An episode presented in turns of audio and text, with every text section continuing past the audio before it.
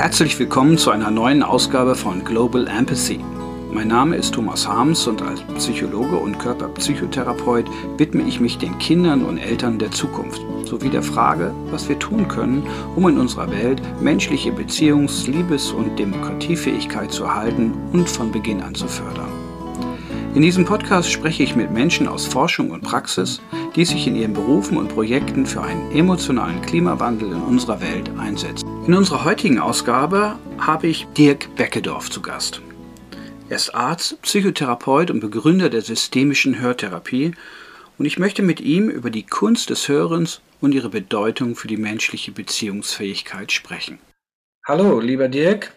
Ich freue mich, dass du da bist und dass wir heute die Gelegenheit haben, uns etwas intensiver über diese spannenden Themen rund um das Hören unterhalten können. Ich kenne dich als Kollegen und auch als Freund nun schon seit über 25 Jahren und ich habe in all dieser Zeit sehr intensiv die Entwicklung deiner Arbeit um das Thema Hören verfolgt, habe aber nie die Gelegenheit gehabt, eine Frage mal loszuwerden, die mir sehr auf der Seele brennt. Und die lautet eigentlich, wie bist du als Arzt und Psychotherapeut dazu gekommen, dich mit derartiger Leidenschaft diesem Thema zu verschreiben? Also erstmal nochmal Hallo Thomas, vielen Dank für diese Gelegenheit, über dieses mir so am Herz liegende Thema des Hörens zu sprechen. Und als erstes fällt mir auf deine Frage eine Begebenheit vor 30 Jahren, vor über 30 Jahren ein, als ich als Internist in der Klinik gearbeitet habe und nach einem Selbsterfahrungswochenende dann am Montagmorgen in der, auf der Intensivstation stand und wirklich das Gefühl hatte, ich ziehe mir jetzt eine Ritterrüstung an, um überhaupt dort sein zu können ich habe damals implizit etwas verstanden, was mir später bewusst klar wurde, dass wir in der Klinik immer unglaublich fokussiert auf Zuhören. Wir sind immer gerichtet. Wir wollen schnell das Wichtigste erfassen. Und das ist genau, würde ich sagen, die entgegengesetzte Haltung, die wir eigentlich als Psychotherapeuten einnehmen, wo ich sagen würde, wir suchen ja nach einer empathischen, resonanten Haltung des Hörens wo quasi wir uns erstmal zurücklehnen und das Gehörte in uns aufnehmen. Und ich glaube, dass das eine riesige Chance für den Medizinbetrieb wäre, wenn dieses Wissen wieder Einfluss in äh, die gesamte Medizin, aber natürlich auch in die Psychotherapie finden würde. Das ist ein interessanter und spannender Punkt, über den ich vielleicht im Laufe des Gespräches noch äh, genauer mit dir sprechen werde. Mich interessiert, welche persönlichen und biografischen Prägungen haben eigentlich deine Wahl begünstigt? Was hat dich dazu vielleicht auch schon in einer frühesten Zeit bewogen, dort Anlagen zu bekommen, die dich dem Hören so zugeneigt haben lassen? Ja, also vielleicht ist eine Wurzel tatsächlich, dass Musik in unserem Elternhaus eine wichtige Rolle spielte, also Musik hören auch vor allem klassische Musik. Und ich äh, habe dann eine sehr enge Beziehung zu einem Schulfreund entwickelt, der Musikwissenschaften studiert hat und mit dem ich dann wirklich viele Jahre immer wieder äußerst intensiv Stunden, tagelang verschiedene Aufnahmen, Interpretationen gehört habe. Und ich glaube, dass damals mein Gespür für Hören, für genaues Zuhören sehr äh, entwickelt wurde. Ich fühlte mich da so also quasi immer auch von angezogen. War es vor allen Dingen klassische Musik oder war es Rockmusik oder was war dein, deine Passion an der Stelle? Ja, es war tatsächlich klassische Musik, aber natürlich auch die, ja, die Musik der äh, 70er Jahre. Also meine Heroes waren absolut Pink Floyd, also auch diese psychedelische Musik. Und gab es dann eine berufliche Verbindung? Gab es äh, dann einen beruflichen Punkt, an dem du ähm, eine Inspiration bekommen hast, um nochmal da genau tiefer einzusteigen in die Hörtherapie und das, was du dann später entwickelt hast? Was war da das Erweckungserlebnis? Also ähm, es war so, dass ich dann während meiner Ausbildung als Internist in der Klinik, sechs Jahre muss man da in der Klinik sein, ich gemerkt habe, dass ich das nicht mein Leben lang machen möchte, obgleich ich das damals mit großer Leidenschaft und Passion getan habe.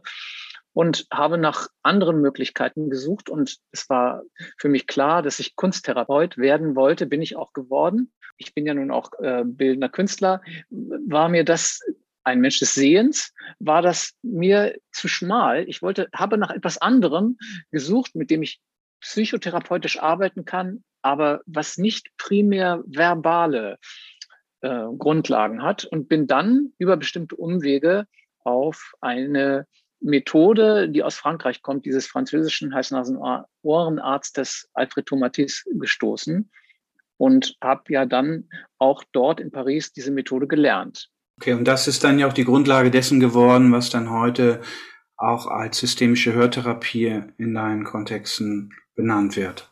Das ist so. Also man kann sozusagen sagen, ich habe nach einer nicht sprachlichen Methode gesucht und bin dann auf zwei Dinge gestoßen, die mit unseren beiden Fernsinnen arbeiten, nämlich dem Sehen und dem Hören.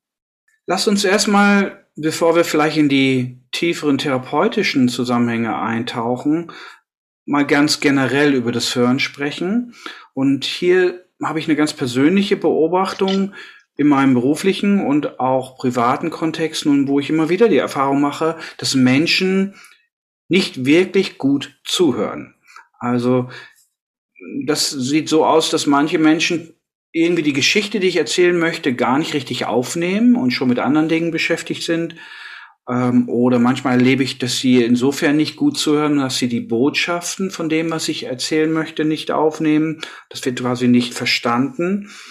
Und insofern stellt sich für mich natürlich erstmal die wichtige Eingangsfrage, kann man sagen und würde ich vielleicht da zu weit gehen, wenn man sagen würde, die Beziehungs- und Bindungsstörungen, die wir heute sehen und auch besprechen in der Fachliteratur, sind immer auch Hörstörungen. Absolut ja. Denn Hören entsteht ja von Beginn an durch und in und mit Beziehung.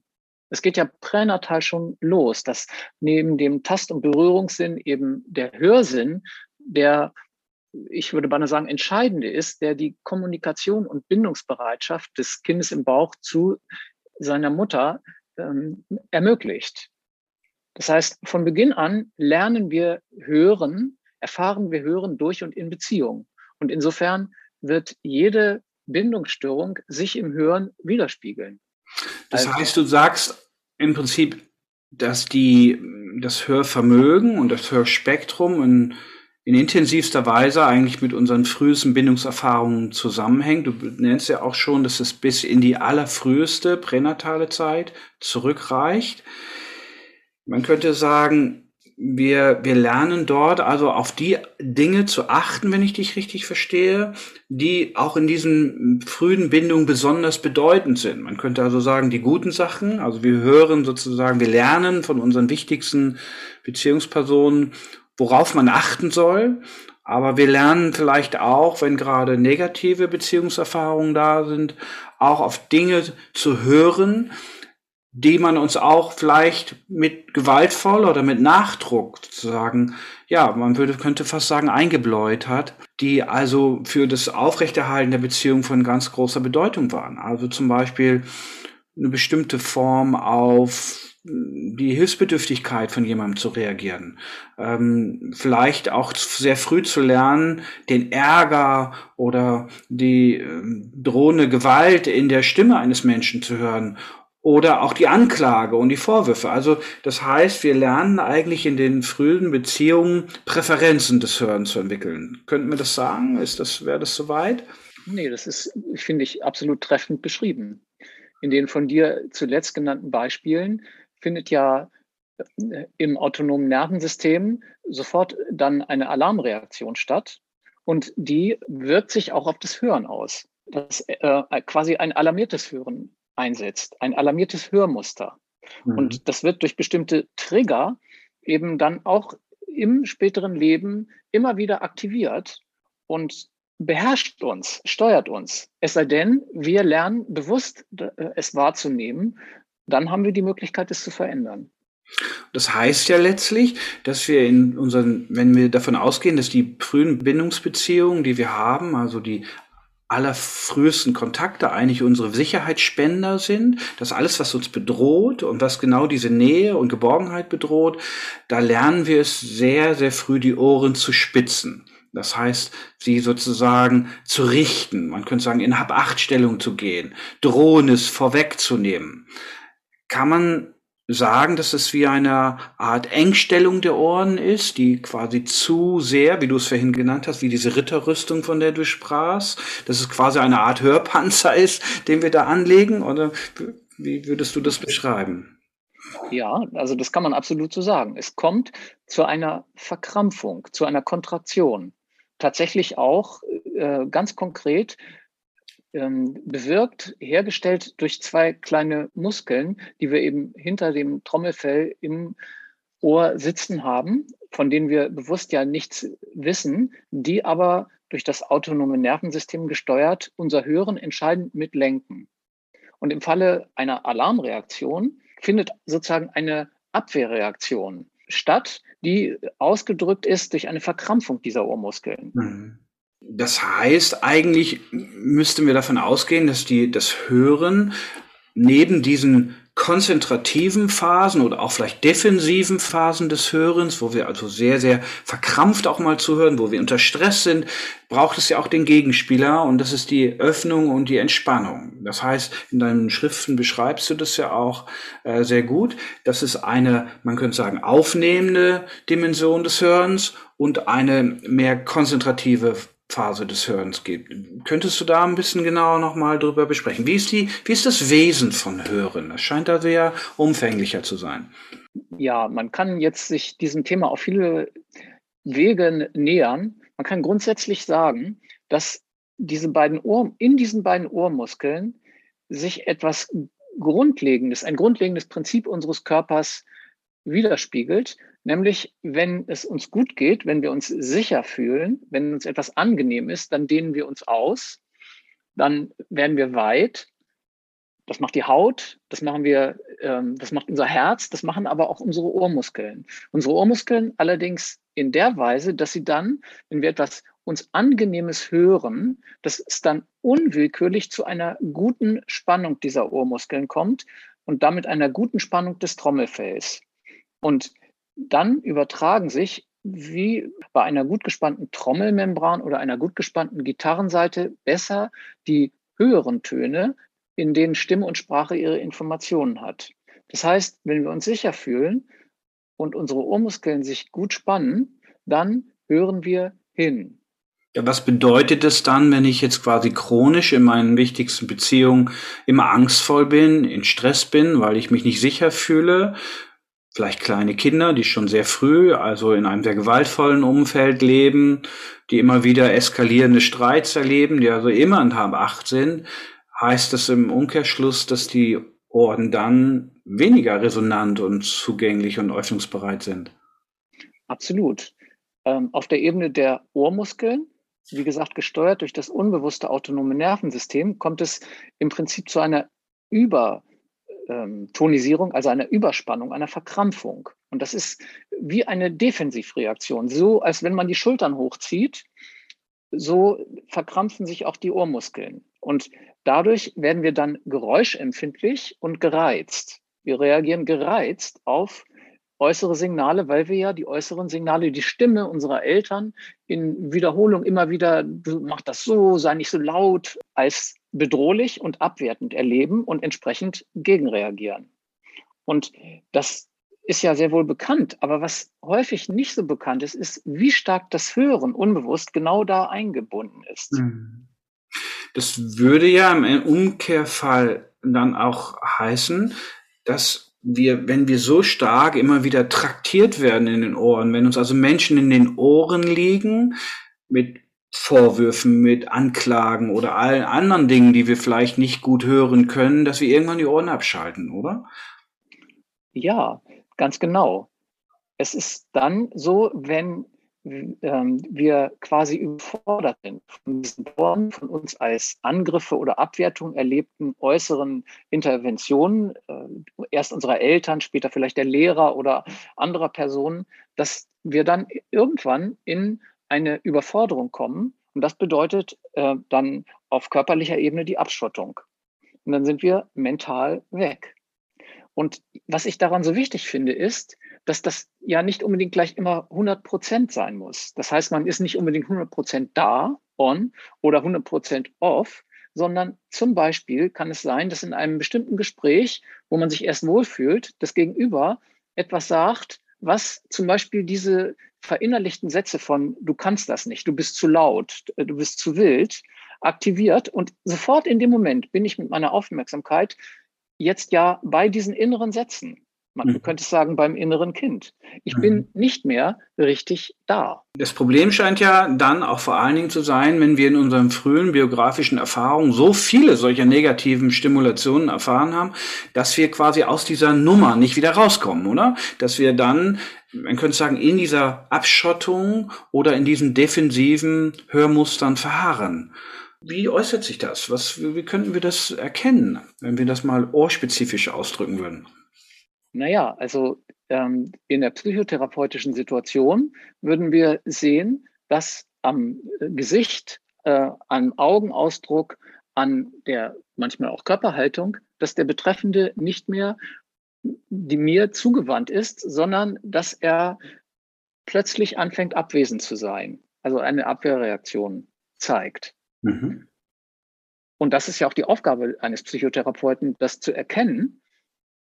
Übrigens auch ja am eigenen Körper erleben, weil man das ja dann in der, äh, in, im Mitschwingen spürt. Ja, ja.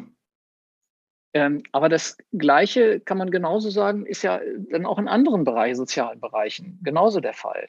Ähm, in, zum Beispiel in der Schule, dass ja die Kinder einem sehr deutlich signalisieren durch Blick, durch Blickabwendung, durch Erschlaffung, durch der ähm, Gesichtsmimik, dass sie gar nicht mehr da sind, dass sie nicht mehr anwesend sind.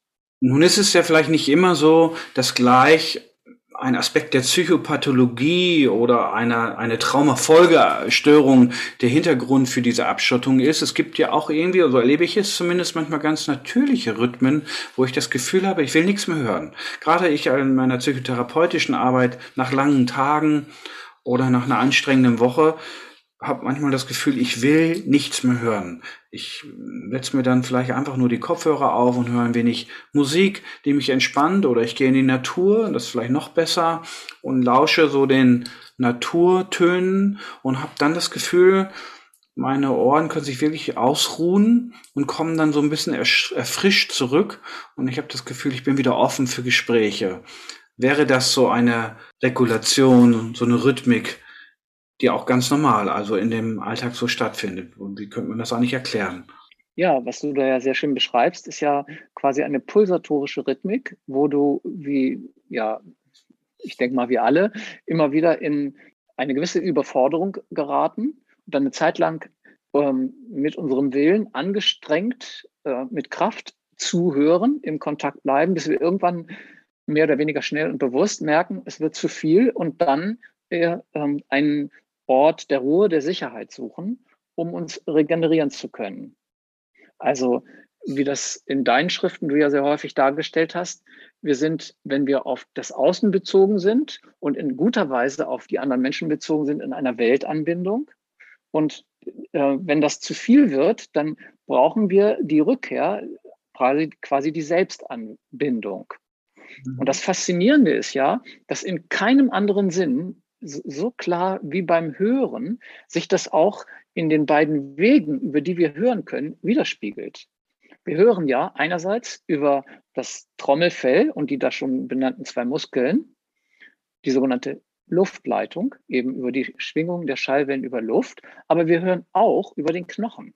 Wenn wir selber sprechen, übertragen sich unsere die Schwingung unseres Kehlkopfs auf die Halswirbelsäule und das wird dann zum Gehör nach oben geleitet. Und so hören wir unsere eigene Stimme lauter über die Knochenleitung. Deswegen erscheint einem ja die eigene Stimme in Klangaufzeichnung immer so fremd. Mhm. Weil man sich dann eben so hört, wie andere Menschen einen hören. Das heißt also ganz konkret, dass die knochenspezifische Höraktivität mehr verinnerlichend ist. Das heißt, ich bin eigentlich mehr über diesen, über diese Art des Hörens mehr mit meinem innerlichen Erleben verknüpft, während du sagst, dass diese luftorientierte Hörweise, die über das Trommelfell vermittelt wird, eher die prosoziale Form ist, wo ich mich quasi nach außen wende. Das ist quasi der expansive Teil des Hörens. Ganz genau. Mhm.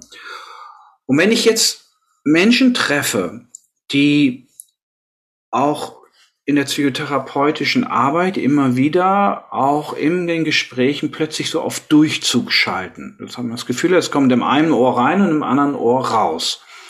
Die nehmen das nicht wirklich auf, was ich sage. Ja, sie nicht bei der Sache, wie du gesagt hast. Also die hören nicht hin oder sie hören auch nicht richtig zu. Und vielleicht sogar Menschen, die in dem Umfeld dieser Patienten auch leben, beschreiben dann das als sehr störend, dass die betroffene Person immer wie abwesend erscheint. Und wir schicken dann diese Person zum klassischen Hals-Nasen-Ohrenarzt. Und der attestiert dann, die Person hätte eigentlich ein fantastisches Gehör und das Hörvermögen sei ausgezeichnet. Wie ist das zu erklären? Das heißt, auf einer physiologischen Ebene und auch in dem klassischen Feld der Diagnostik wird da eigentlich dann oftmals nichts gefunden. Könntest du uns ein bisschen was zu diesem Faszinosum so erzählen? naja, das ist natürlich eine sehr, sehr äußerst relevante Frage. Das erlebe ich ja als Hörtherapeut äh, sozusagen tagtäglich, dass Eltern genau in, mit dieser Situation zu mir kommen, wie du sie beschrieben hast. Und es gibt da zwei wesentliche Erklärungen. Die eine liegt wieder im Ohr selber. Denn wie schon jetzt mehrfach angesprochen und beschrieben, haben wir eben hinter dem Trommelfell zwei kleine Muskeln, die die Spannung des Trommelfells über das unbewusste Nervensystem regulieren. Und wenn diese Ohrmuskeln einigermaßen gut gespannt sind und das Trommelfell gut gespannt, dann hören wir gut über die Luftleitung. Wir haben eine gute Weltanbindung. Wenn diese beiden Ohrmuskeln aber zum Beispiel verkrampft oder erschlafft sind, dann haben wir eine schlechte Weltanbindung oder überhaupt keine Weltanbindung. Wir hören sozusagen wie in einer Blase. Das Typische ist, ähm, dass die Eltern dann sagen, äh, ja, man kann dem Kind was sagen, äh, direkt gegenüber und es kommt überhaupt nicht an. Und dann sind sozusagen zwei Zimmertüren geschlossen und man spricht etwas, was es nicht hören soll. Aber das kriegen sie genau mit. Also ist so eine typische Beschreibung. Das heißt also, eine Erklärung liegt in dieser Spannungsregulation dieser beiden Ohrmuskeln. Und das kann man in äh, Hörtests auch zeigen, wo man nämlich die Empfindlichkeit des Hörens über das Trommelfell und, und damit der Ohrmuskeln und die Empfindlichkeit des Hörens über den Knochen misst. Aber würde das der klassische Hals-Nasen-Ohrenarzt auch so diagnostizieren und auch das diagnostizieren können? Oder ist das jetzt ein Teil deiner ganz spezifischen Arbeit, deiner systemischen Hörtherapie? Letzteres. Also es ist ein spezifischer Teil meiner Hörtherapie und ist ein Ergebnis dieser speziellen Hörtests, die wir Hörprofile nennen, mhm. die, man, die wir äh, eben in so einem Erstkontakt machen. Ich habe aber noch eine zweite Antwort auf deine Frage, die genauso wichtig mir erscheint.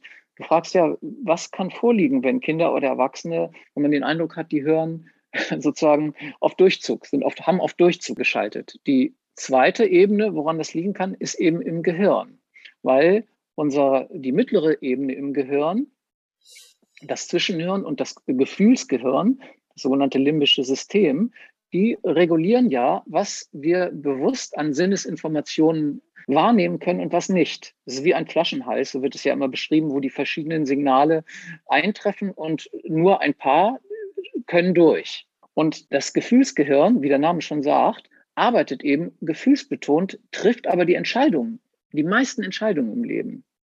Und viele Menschen haben an dieser Stelle eine ihnen unbewusste Sperre. Das heißt, es gibt etwas, was, wenn man so will, unbewusst nicht hören will.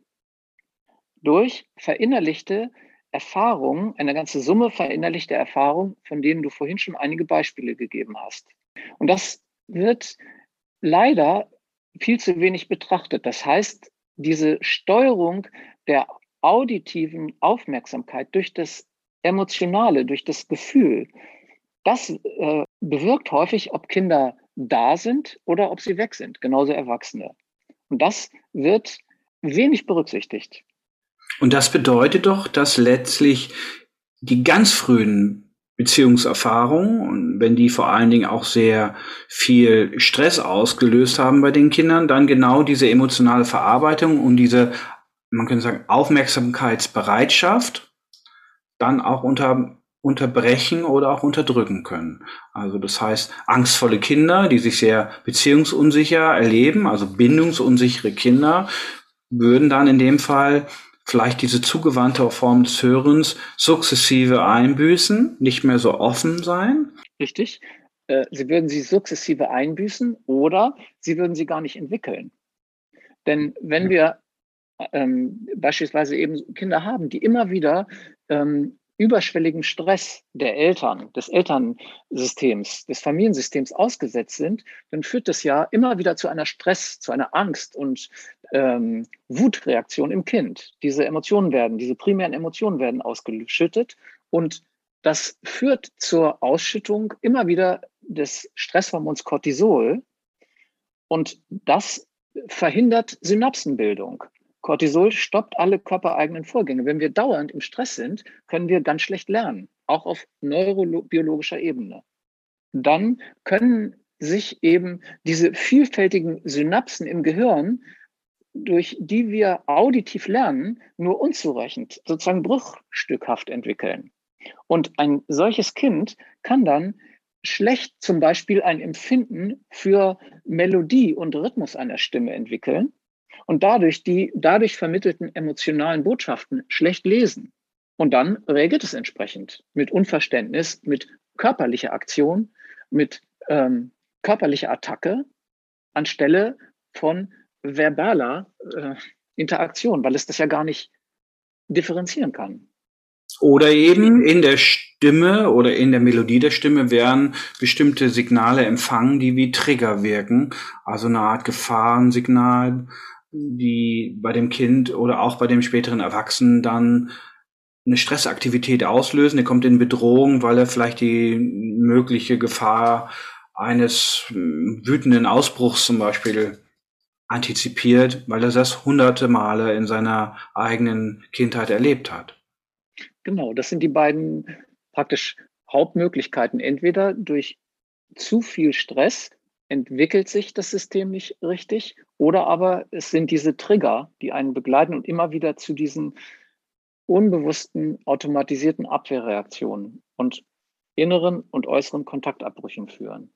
Wenn wir jetzt sagen, dass die ganz frühen Prägungen so von immenser Bedeutung sind für diese Entwicklung des Hörspektrums, dann äh, stellt sich ja hier auch die Frage, wie früh müssen wir eigentlich zurückgehen in der Entwicklungsachse des Kindes? Und da ist es ja in deiner Arbeit eine zentrale Aussage, dass wir diese Erfahrung nicht nur prägen, wenn das Kind erst auf der Welt ist, sondern bereits schon vor der Geburt in der Zeit des ungeborenen Lebens dort schon zentrale Anlagen gemacht werden. Das Kind ist also faktisch sehr, sehr früh aufgrund dieser frühen Entwicklung des Gehörs und der Hörfähigkeit schon eingebunden in die Klangwelt des Mutterleibs. Das ist eine zentrale These, die bereits der französische Arzt Alfred Tomatis so aufgestellt hat und die du ja auch in deinen Arbeiten immer wieder betonst.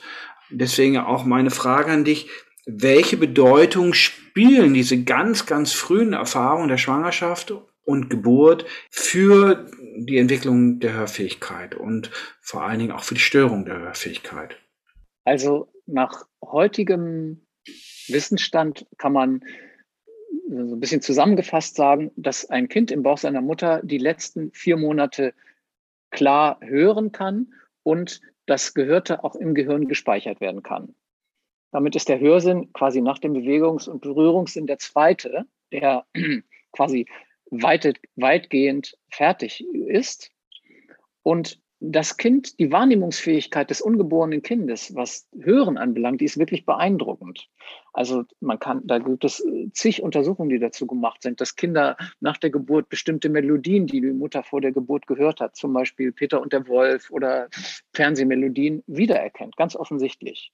Ein Kind, wenn es geboren ist, erkennt ja am Geruch und an der Stimme seine Mutter überhaupt wieder. Das ist wohl bekannt. Es ist also für die Bindungsbereitschaft und Bindungsentwicklung ungeheuer wichtig, dieses Hören im Bauch der Mutter, die letzten vier Monate.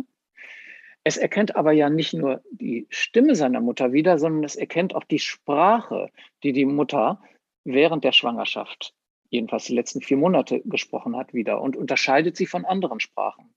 Das heißt, ein Kind lernt im Bauch der Mutter auch das Muster einer Sprache. Es gibt also eine Sprachwahrnehmung im Mutterleib. Und die entsteht dadurch, dass sich im Gehirn diese vielfältigen Verbindungen der Nervenzellen, also die Synapsen, im Hörsystem, im zentralen Hörsystem ausbilden unter dem dauernden Einfluss dessen, wie die und was die Mutter spricht. Und wenn jetzt also Störungen in dieser Zeit sind, wenn beispielsweise ähm, ja, großer psychosozialer Stress ist oder sehr schwere Erkrankungen, dann ist sozusagen dieser Input erstens geschwächt oder aber auch eben gestört, weil eben Stresssignale, dem Kind unangenehme Signale kommen. Und das kann zu einer Reifungsstörung des zentralen Hörsystems im Gehirn führen und zu einer unsicheren oder vermeidenden Bindungsbereitschaft. Der Bindungsaufbau ist gestört. Was genau muss man sich jetzt vorstellen, erlebt denn jetzt eigentlich das Ungeborene, wenn es in einem Menschen groß wird, der selber sehr, sehr viel Angst erlebt und das über Wochen und Monate oder vielleicht in einem Zustand der Depression steckt und die auch nicht zu Ende gebracht werden kann oder ab, abklingt. Was heißt das für das ungeborene Kind und was heißt das für seine Art des Hörens? Und darüber hat ja sowohl Thomas auch als auch du in deinen Arbeiten sehr viel gesprochen. Das scheint ja von fundamentaler Bedeutung zu sein, was das Kind in der Folge dann eigentlich hören will und vielleicht auch hören kann. Also an der Stelle muss man vielleicht nochmal ähm, benennen, dass wir eben, wie vorhin schon gesagt, über zwei Wege hören, nämlich über das Trommelfell, die sogenannte Luftleitung als Menschen nach der Geburt und eben aber auch über den Knochen. Und im Bauch der Mutter hört das Kind auch über das Trommelfell, aber es ist ja, da von beiden Seiten des Trommelfells Flüssigkeit ist, eine Wasserleitung. Und Wasser, wie jeder weiß, der einmal den Kopf unter Wasser gehalten hat beim Tauchen oder in der Badewanne oder wo auch immer, weiß, dann klingt alles dumpf. Flüssigkeiten, Wasser leitet besser die tiefen Töne. Das heißt, das Kind im Bauch seiner Mutter ist ja einer ähm, wunderbaren Sinfonie von Körpergeräuschen ausgesetzt, die vor allem dumpf klingen über das was Fruchtwasser. Hm. Aber es gibt noch einen zweiten Weg des Hörens, nämlich den über den Knochen. Und wenn die Mutter dann spricht, so wird ihre Stimme nicht nur nach oben zu ihrem eigenen Schädel und Hören, sondern auch nach unten über die Wirbelsäule in ihr Becken geleitet.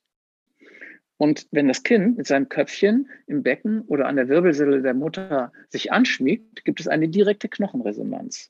Und der Knochen überträgt als Festkörper stärker die höheren Frequenzen. Das heißt, das Kind hört über die Knochenleitung die Knochenschwingungen, die Stimme seiner Mutter hell. Das heißt, die Stimme der Mutter hebt sich quasi aus den Körpergeräuschen ein Stückchen hervor. Wenn jetzt also im eine Mutter, ein Elternsystem überlastet ist und sehr viel Angst oder Stress oder Ärger hat, dann reagiert das Kind mit einer Kontaktvermeidung. Äh, es ist das Grundgesetz des Lebens, was schon Zellen haben. Wenn wir Lust empfinden, dehnen wir uns aus. Das Kind im Bauch seiner Mutter dehnt sich aus. Es will den Kontakt. Es füllt den Raum. Das ganze Gewebe wird weit. Der Knochenkontakt, der Bauchkontakt ist angenehm. Wenn aber diese Stresssignale sind, dann Unlust führt zu Kontraktion. Dann versucht das Kind sich zusammenzuziehen. Es kontrahiert sich. Und dieses Muster der Kontraktion, wenn Mutter spricht, wenn später Vater spricht, sich quasi in eine Defensivhaltung zu begeben, das nimmt das Kind erstmal in die nachgeburtliche Welt mit. Und wie könnte man jetzt diese Erfahrung im Rahmen von solchen Hörtests und hördiagnostischen Maßnahmen, die ihr ja da an euren Therapien macht, wie könnte man das erkennen? Kann man das sehen? Ist das sichtbar, dass Menschen zum Beispiel ganz, ganz früh in dieser allerersten Lebenszeit, also in den ersten Lebensmonaten vor der Geburt, dort hohen Belastungen ausgesetzt waren und zeigt sich das dann in diesen spezifischen Hörtests, die ihr macht? Also man muss vielleicht sagen, wir bekommen Hinweise darauf. Mhm. Zunächst mal, wenn wir beispielsweise zum Beispiel bei einem Kind von fünf Jahren eben dann, wie schon beschrieben, die Empfindlichkeit des Hörens über die Luftleitung, das Trommelfellhören also, und die Knochenleitung messen in diesem speziellen Hörtest und zum Beispiel sehen, dass die Empfindlichkeit des Hörens über den Knochen wesentlich besser ist als über das Trommelfell, dann zeigt das, dass dieses Kind nicht wirklich im Kontakt ist.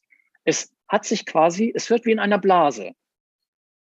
Und jetzt kann ich natürlich aus dem Hörtest nicht direkt sagen, was die Ursachen dafür sind. Ich kann erstmal nur sagen, das ist die Situation dieses fünfjährigen Kindes. Und dann braucht es das Elterngespräch. Natürlich kommt dann die Frage, warum ist das so? Häufig ist es für die Eltern erstmal ein Aha-Erlebnis zu sagen, Mensch, das spiegelt sich ja, was wir immer im Alltag beklagen. Das Kind ist nicht richtig da.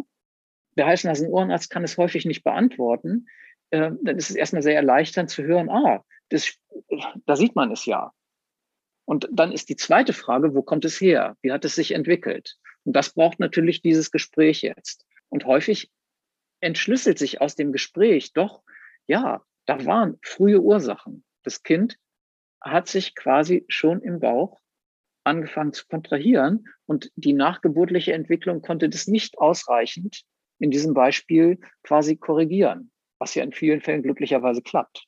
Mhm. Das heißt, solche Abschottungen, die so früh eingesetzt haben, wo das Kind sich aufgrund einer hohen Stressbelastung in der Schwangerschaft abkapseln musste, die können schon korrigiert werden durch zum Beispiel gelegene Bindungserfahrung danach. Das, das ist schon denkbar. Das, oder ist Unbedingt.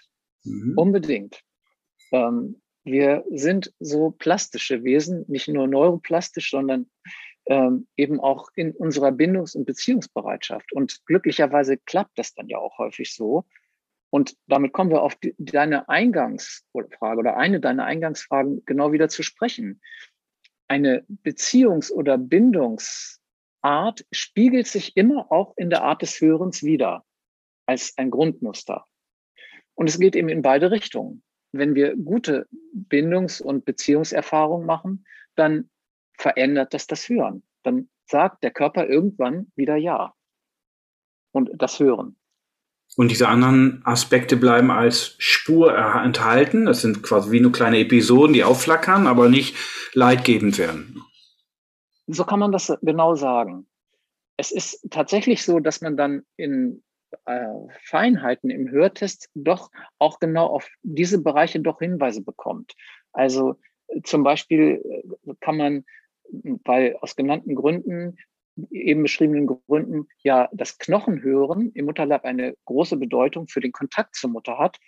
Und zwar mehr in den höheren Tönen, so kann man aus bestimmten ähm, Tonabweichungen in der Knochenleitung manchmal eben doch die These aufstellen, das weist darauf hin, dass da etwas eben doch mitgenommen wurde aus der vorgeburtlichen Zeit und auch jetzt noch, wenn bestimmte äußere Signale kommen, also wenn zum Beispiel es um sehr starke Geborgenheit bei dem Kind geht, wenn das Kind sich fallen lassen soll, dass das dann das Kind nicht kann, dass es sich nicht richtig fallen lassen kann. Das kann man dann doch an bestimmten, ich nenne es jetzt mal Frequenzabweichungen im Hörtest sehen, beziehungsweise Hinweise darauf bekommen. Wie genau arbeitet jetzt die Hörtherapie? Was macht ihr im Rahmen der systemischen Hörtherapie, um diese Hörmuster zu verändern, um da vielleicht wieder dem Kind einen Impuls zu geben, dass es sich wieder ausstreckt mit seinen Ohren in Richtung zur Welt, wenn es sich abgekapselt hat. Ja, das hast du jetzt wunderbar formuliert, dass es sich wieder ausstreckt zum Hören, dass es eben wieder hinhört. Also wir machen eben in einem Erstgespräch mit Kind und Eltern einen besonderen Hörtest, der eben schon mal so ein bisschen beschrieben wurde, der ähm, und dann findet ein Beratungsgespräch statt, in der Regel, das Kind wird dann betreut von einer Mitarbeiterin, sodass also nicht im Beisein des Kindes über dessen Probleme gesprochen werden muss, sondern dass das alleine zwischen jetzt meinetwegen mir und äh, also dem Hörtherapeuten, der Hörtherapeutin und den Eltern stattfindet. Das ist die Basis des Ganzen. Die eigentliche Hörtherapie verläuft in Hörabschnitten, wo grundlegend ein erster Abschnitt von etwa zwei Wochen ist, wo das Kind in Begleitung eines Elternteils täglich für zwei Stunden in die Hörtherapiepraxis kommt und dort über äh, ausgewählte Werke von Mozart und auch später häufig eine Aufzeichnung der Stimme der Mutter hört, und zwar immer im Klangspektrum verändert. Und das Kind hört diese veränderte Musik und Mutterstimme über einen Spezialkopfhörer mit Luft- und Knochenleitung. Das ist ein zehn Meter langes Kabel, so dass die Kinder im Hörraum in Begleitung einer, eines Hörtherapeuten, einer Hörtherapeutin spielen können. Deswegen kommen sie auch gerne. Wenn sie das erst, wenn der Bindungsaufbau, die Beziehungsaufbau gut geklappt hat, was der Regelfall ist, dann freuen sie sich, weil das eine wirklich für sie angenehme Situation ist. Und der Elternteil, der das Kind begleitet, hört getrennt von dem Kind in einem anderen Raum. Es ist sozusagen eine Rahmung. Das Kind soll sich sicher und aufgehoben fühlen durch das Wissen, Mama oder Papa ist da, ist anwesend. Nun sagst du, dass einerseits die Musik von Mozart dort eine große Rolle spielt. Es stellt sich natürlich erstmal die Frage, warum bekommen Kinder Mozart zu hören? Und warum ist Mozart scheinbar besonders geeignet, um sie wieder öffnungsbereiter zu machen. Man könnte sagen, das Gehör wieder in eine bessere Verfassung zu bringen. Das hat viele Gründe. Ähm, ein Grund ist, dass Mozart etwas von einer geglückten Beziehung in den allermeisten Werken hat. Die Musik ist ein Musterbeispiel für Kommunikation zwischen dem Einzelinstrument der äh, Violine und dem Orchester oder dem Klavier und dem Orchester. Diese Musik ist lebendig gefühlvoll, aber nicht zu gefühlstief. Sie vermittelt etwas von im besten Sinne sicherer Bindung und hat immer auch etwas spielerisch Leichtes. Also da gibt es ja x äh, Sätze darüber, wunderschöne Sätze. Mozart ist derjenige, der das Schwere leicht macht und so weiter. Das findet sich wieder auch in dem inneren Rhythmus der Musik, der eine, ein sehr schneller innerer Rhythmus ist, ungefähr 100, also ein schnell schlagenden Herzen entspricht. Und der Herzschlag eines kleinen Kindes ist schneller als der eines Erwachsenen. Das heißt also, auch das Rhythmusgefühl dieser Musik von Mozart entspricht dem eines Kindes. Nun ist es aber ja nicht nur so, dass ihr einfach nur die Musik so reingebt, sondern die wird ja durch spezielle Gerätschaften auch verändert und aufbereitet und dann scheinbar auch in einen Bereich gebracht, der dem sehr ähnlich ist, wie das Kind das in frühester Zeit schon im Mutterleib erlebt hat. Könntest du uns ein bisschen was dazu sagen und was funktioniert da genau? Was, warum wird dann dieser Prozess so, ja, man könnte sagen, stimulierend und so therapeutisch wirkungsvoll in eurer Arbeit? Wir beginnen in der Regel damit, dass das Kind Musik eben, wie gesagt, von Mozart hört. Und diese Musik wird ja immer im Klangspektrum durch eine bestimmte Software aufbauend auf den Forschungen von dem schon benannten französischen Arzt Alfred Tomatis verändert im Klangspektrum. Sie ist also niemals normal. Das Basisprinzip ist, dass die Musik dauernd wechselt zwischen einer sanften Betonung der tiefen Töne. Wenn die Musik leise ist, dann klingt sie also dumpf. Und wenn sie lauter wird, dann werden die höheren Töne betont, sie klingt hell. Das heißt, die Musik pulsiert dauernd zwischen einer tiefen und Höhenbetonung und das wirkt auf diese schon benannten Ohrmuskeln. Die Tiefenbetonung, das dumpfe Hören, ist ein Signal, dass diese Ohrmuskeln erschlaffen. Die Höhenbetonung ist ein Signal, dass diese Ohrmuskeln sich anspannen. Wir machen, wenn man so will, eine musikalische Mikrogymnastik dieses Ohrmuskelsystems, um quasi eine Hörbereitschaft wiederherzustellen. Weil viele Kinder, die zu uns kommen, haben ja, erkennbar in diesem Hörtest, haben diese Hörbereitschaft ja gar nicht. Die sind im Stress oder in der Blase, also in der Abschottung. Und das ist also die Basis, dass erst einmal wieder eine Hörbereitschaft hergestellt werden kann. Das ist ja ein sehr schönes mm, Bild, was du aufbaust. Das ist wie eine Art Mikrogymnastik. Also wir, ist eine Art Fitnessstudio für unsere Ohren, wenn man so will. Ähm, die werden sozusagen eingeladen, aber auch trainiert in gewisser Weise durch diese Musik. Und ähm, werden sozusagen auch wieder ein Stück gefordert, auch in dieser Rhythmisierung auch wieder sein zu können. Um sich das vorzustellen, habe ich einfach mal von dir ein Beispiel dabei, wo man das, glaube ich, ganz eindrucksvoll dann auch mal wahrnehmen kann, nämlich ein Musikbeispiel, wie in etwa eine, ein Kind eine solch aufbereitete Musik, in diesem Fall ist es eine Stimme seiner Mutter, hört, wenn dort verschiedene Frequenzen gefiltert werden. Ja, und vielleicht kannst du uns ein bisschen was dazu erzählen und wir spielen das am besten mal ein. Gewaltige Säulen trugen eine Decke, die man hoch droben im Halbdunkel mehr ahnte als sah. Fenster gab es keine. Das goldene Licht, das diesen unermesslichen Raum durchwebte, kam von unzähligen Kerzen, die überall aufgesteckt waren und deren Flammen so reglos brannten, als seien sie mit leuchtenden Farben gemalt und brauchten kein Wachs zu verzehren, um zu strahlen.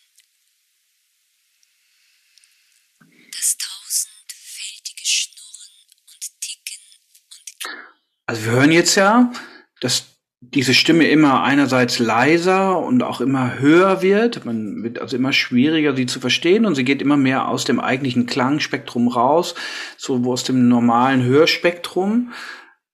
Was macht das, wenn ein Kind das so hört? Was genau macht ihr da in der rein technischen, aber vor allen Dingen, was macht diese aufbereitete Musik mit dem Menschen, der das so aufbereitet vorgespielt bekommt? Das, was du jetzt vorgespielt hast, ist ähm, eben das Beispiel einer Stimmaufnahme, wo im Verlauf von jetzt eben etwa einer halben Minute die tieferen Töne immer mehr herausgenommen wurden. Und was man, die allermeisten Menschen, die das so hören, die sagen, dass sie ganz still werden, dass das eine Verinnerlichung, eine, eine ganz starke Zentrierung und Ruhe auslöst das, was du hier jetzt gerade präsentiert hast, ist das, was wir dann eben nach dieser musikalischen Mikrogymnastik der Ohrmuskeln in den ähm, späteren Tagen der Hörtherapie, also gegen Ende der zwei Wochen oder in einem späteren Abschnitt machen, dass wir nämlich eine Aufzeichnung der Stimme der leiblichen Mutter, die Mutter liest dann einen bestimmten Text vor, äh, den wir aufzeichnen, dem Kind über Kopfhörer vorspielen und das Kind hört dann die Stimme seiner Mutter mit dieser Höhenbetonung, die jetzt am Ende dieser Sequenz, eingespielten Sequenz war. Und das klingt dann ähnlich wie im Mutterleib, das gehört wurde über die Knochenleitung. Und häufig, jetzt muss man wissen, und das ist sehr, sehr wichtig, dass die Kinder in dieser Zeit des Hörens ja von den Hörtherapeutinnen betreut werden. Das ist ganz, ganz wichtig, weil jetzt quasi eine gute Rahmung durch die Therapeutin da ist und in dieser guten Rahmung findet jetzt dieses Hörerlebnis statt. Im Inneren des Kindes, über die Kopfhörer. Es weicht sozusagen auf, etwas im Körpergedächtnis des Kindes erinnert sich an etwas an eine pränatale im Körpergedächtnis gespeicherte Erfahrung, wo jetzt dann etwas ähm, eine Bindungsbereitschaft sich verstärken oder überhaupt neu wieder aufbauen kann. Und wichtig ist zentral, dass das Kind während dieses Hörens begleitet wird durch eine Hörtherapeutin, die genau darauf achtet, wie reagiert das Kind. Gibt es jetzt eine Abwehr des Kindes dagegen? Oder man sieht es ja am Gesicht, an der Körperhaltung. Die Kinder suchen dann häufig Körperkontakt. Sie wollen quasi unter dem Pullover. Sie werden ganz regressiv und dann wissen wir, wir sind auf dem richtigen Weg. Dann kann die innere Erfahrung über die Musik sich äh, ergänzen durch die äußere Erfahrung des Kindes mit der Hörtherapeutin. Und dann kann tatsächlich aus einer vielleicht bestehenden unsicheren Bindung eine sichere Bindung entstehen. Die ja dann hoffentlich auch fortgesetzt wird in den Beziehungen zu den realen Eltern. Also die nicht die betreuenden Therapeutinnen, sondern letztlich ja dann den effektiven Begleitpersonen. Und meine Frage wäre, wie zeigt sich dann dort diese Veränderung der Hörbereitschaft und Hörfähigkeit des Kindes in den Beziehungen? Gibt es da typische Berichte der Eltern nach solchen hörtherapeutischen Phasen? Ja, das Typische ist eben, dass in dieser Phase, also zu Beginn der äh, Hörtherapie in den ersten Tagen, wo diese wir haben es Klangwippe oder musikalische Mikrogymnastik der Ohrmuskeln genannt, äh, dass man merkt, dass etwas an, in dem Gesicht des Kindes sich verändert, dass das Kind offener wird, dass es die Eltern anguckt. Und dann kommt häufig von den Müttern, die häufig dann aus auch organisatorischen Gründen, aber auch aus inhaltlichen, die Kinder begleiten beim Hören am Anfang, dann wird das häufig geradezu ungläubig registriert. Kann das sein? Kann es sein, dass das, dass das Kind mir jetzt anders begegnet? Und die Mutter hört ja auch bei der Hörtherapie. Also sie hört auch diese veränderte Musik von Mozart. Sie selber hat dadurch auch einen Ohröffner, wenn man so will. Mhm.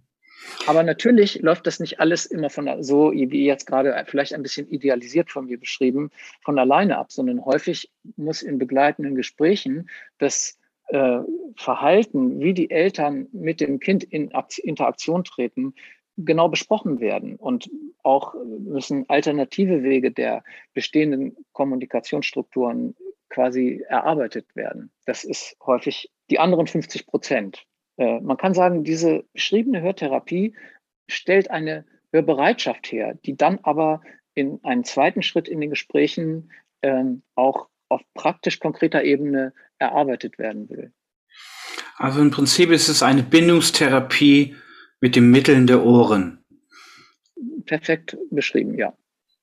Wenn es so ist, dass die Veränderung der Hörbereitschaft und der Hörfähigkeit so starke Effekte auf die Bindung hat, dann müsste es ja umgekehrt genauso richtig sein, dass die sicheren Bindungserfahrungen, das hast du ja auch jetzt schon erläutert, so starke Effekte auf unser Hörspektrum haben. Und was bedeutet das eigentlich, wenn sichere Bindung so bedeutsam ist, wie dass wir später eine sehr weltzugewandte Form des Hörens entwickeln, dass wir quasi ein prosoziales Hören entwickeln?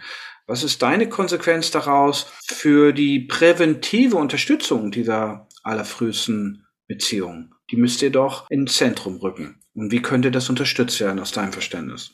Ich meine, das hat natürlich jetzt vielfältige Ebenen. Das eine ist sicherlich, das ist eine gesellschaftlich-soziale Dimension, dass wir als Gesellschaft es viel besser hinkriegen müssten, die Mütter und die Eltern denen den Rücken mehr freizuhalten. Dass die eigentlich immer vorhandene pulsatorische Bewegung zwischen in Kontakt treten, Weltanbindung und wieder zurück, Selbstanbindung, äh, dass dem Raum gegeben werden kann. Sprich, dass die Mutter ähm, wirklich überhaupt fühlen kann, jetzt will ich in Kontakt, jetzt will ich raus, jetzt will ich sprechen und jetzt will ich, ich meine, ich spreche jetzt von der schwangeren Mutter, ähm, jetzt will ich wieder bei mir sein, jetzt will ich ruhen, jetzt will ich die Hand auf den Bauch legen und möchte in Kontakt mit meinem Baby kommen. Und das kann es ja nur, wenn Entlastung da ist. Das wäre die eine präventive Ebene, also die gesellschaftlich-soziale. Und auf der individuellen Ebene kann man, können wir ja genau dies vermitteln, dass äh, ein Bewusstsein dafür entsteht, es braucht beides. Es braucht immer wieder dieses im Kontakt sein mit außen, aber es braucht immer wieder diese Phasen der, der Rückbesinnung, der Selbstanbindung, also der Stille. Wäre ja. die Hörtherapie, wie du sie beschrieben hast, letztlich auch ein Mittel, die jede schwangere Mutter präventiv bekommen sollte? Naja, es wäre eine ganz tolle Möglichkeit, natürlich. Also äh, jetzt äh, ja, ich glaube, dass das viel verändern könnte. Aber äh, selbst wenn man das jetzt äh, nicht mit dieser Mitteln der Hörtherapie machen kann, so kann man aber ja dieses Prinzip quasi psychoedukativ vermitteln. Nimm dir Zeit an die äh, werdende Mutter oder auch an die werdenden Eltern gedacht. Nimm dir diesen Raum, dass du nachspürst, was ist jetzt das Bedürfnis? Also willst du wirklich in dieser Aktion, in dieser über, häufig ja Überdrehung sein oder gibt es auch diese Rückwärtsbewegung? Und tatsächlich, ein selber angenehme Musik, es muss nicht unbedingt Mozart sein, es kann gerne Mozart sein, ist ein wunderbares Mittel, sich bewusst eine halbe Stunde zu nehmen und ähm, im Sessel auf dem Sofa zu sitzen und dem nachzuspüren. Also diesen hören und wieder bei sich sein. Aber aus der Logik deiner Arbeiten kann man doch eigentlich schlussfolgern, dass es nicht sinnvoll ist, Mozart sich in der Schwangerschaft anzuhören, wenn man es nicht mag. Unbedingt. Ne? Weil vieles in dem Frühförderkontext wird jetzt oft gesagt, man müsste ganz viel Mozart hören, weil es würde die Hirnaktivität des Kindes früh stimulieren und das Wachstum verbessern und all diese positiven Faktoren, die, die diese klassische Musik bei Kindern auslöst. Das ist ja fast schon ein Gemeinplatz geworden. Und man hört immer wieder, viele Frauen ziehen sich dann klassische Musik und im speziellen Mozart rein, obwohl sie eigentlich vorher nie eine Sekunde dafür übrig hatten. Kann eigentlich nicht gut sein, oder? Kann überhaupt nicht gut sein weil ja immer das Stellglied unser eigenes emotionales System ist. Und wenn wir etwas nicht gut finden, dann ähm, kann die Musik durch diesen Filter der eigenen Emotionen natürlich nicht gut durchkommen. Ganz klar nicht.